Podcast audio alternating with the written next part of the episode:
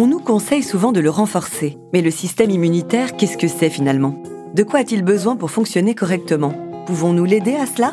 Camille revient avec nous sur cet élément important de l'organisme humain.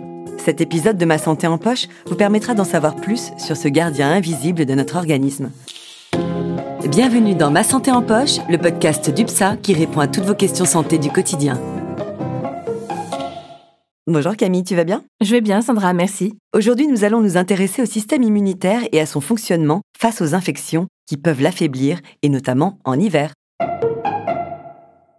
Lorsqu'il fait froid, le système immunitaire est plus sollicité et l'organisme devient moins résistant aux attaques extérieures. Mais pour reprendre les bases, le système immunitaire permet de nous défendre face à une infection. Il est capable de mobiliser et produire des anticorps pour défendre notre organisme. Autrement dit, si on attrape une maladie, ces anticorps vont empêcher la maladie de se développer.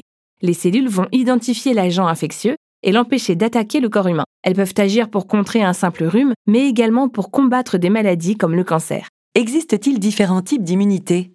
Oui, il existe deux types d'immunité. La première va agir rapidement en ne tenant pas compte du type de maladie qu'elle combat. C'est la première ligne de défense face à une infection. On l'appelle l'immunité innée. La seconde est l'immunité adaptative, qui est spécifique et concerne des cellules spécialisées. Ces cellules sont divisées en deux catégories. La première est responsable de la production d'anticorps.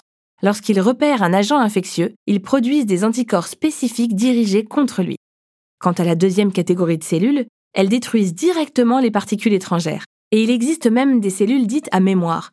Ce sont elles qui font que l'on n'attrape pas plusieurs fois certaines maladies, car elles gardent le souvenir d'un agent pathogène et l'empêchent de revenir infecter notre corps. Ces mécanismes de défense, est-ce qu'ils peuvent être affaiblis ou moins efficaces? Plus on avance en âge, plus notre système immunitaire s'affaiblit. Il y a aussi certaines pathologies qui s'attaquent au système immunitaire et qui le fragilisent. En règle générale, le stress, la fatigue et l'alimentation sont des éléments déterminants. Donc le fait de bien dormir, de manger équilibré et de pratiquer une activité physique permet de soutenir le système immunitaire quelle que soit l'époque de l'année. Et j'insiste particulièrement sur l'importance du sommeil. Avoir un sommeil réparateur permet à notre corps de sécréter des hormones essentielles au système immunitaire.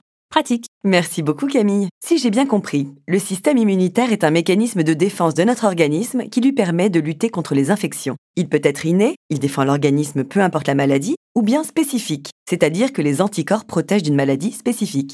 Ce mécanisme évolue avec l'âge et peut s'affaiblir.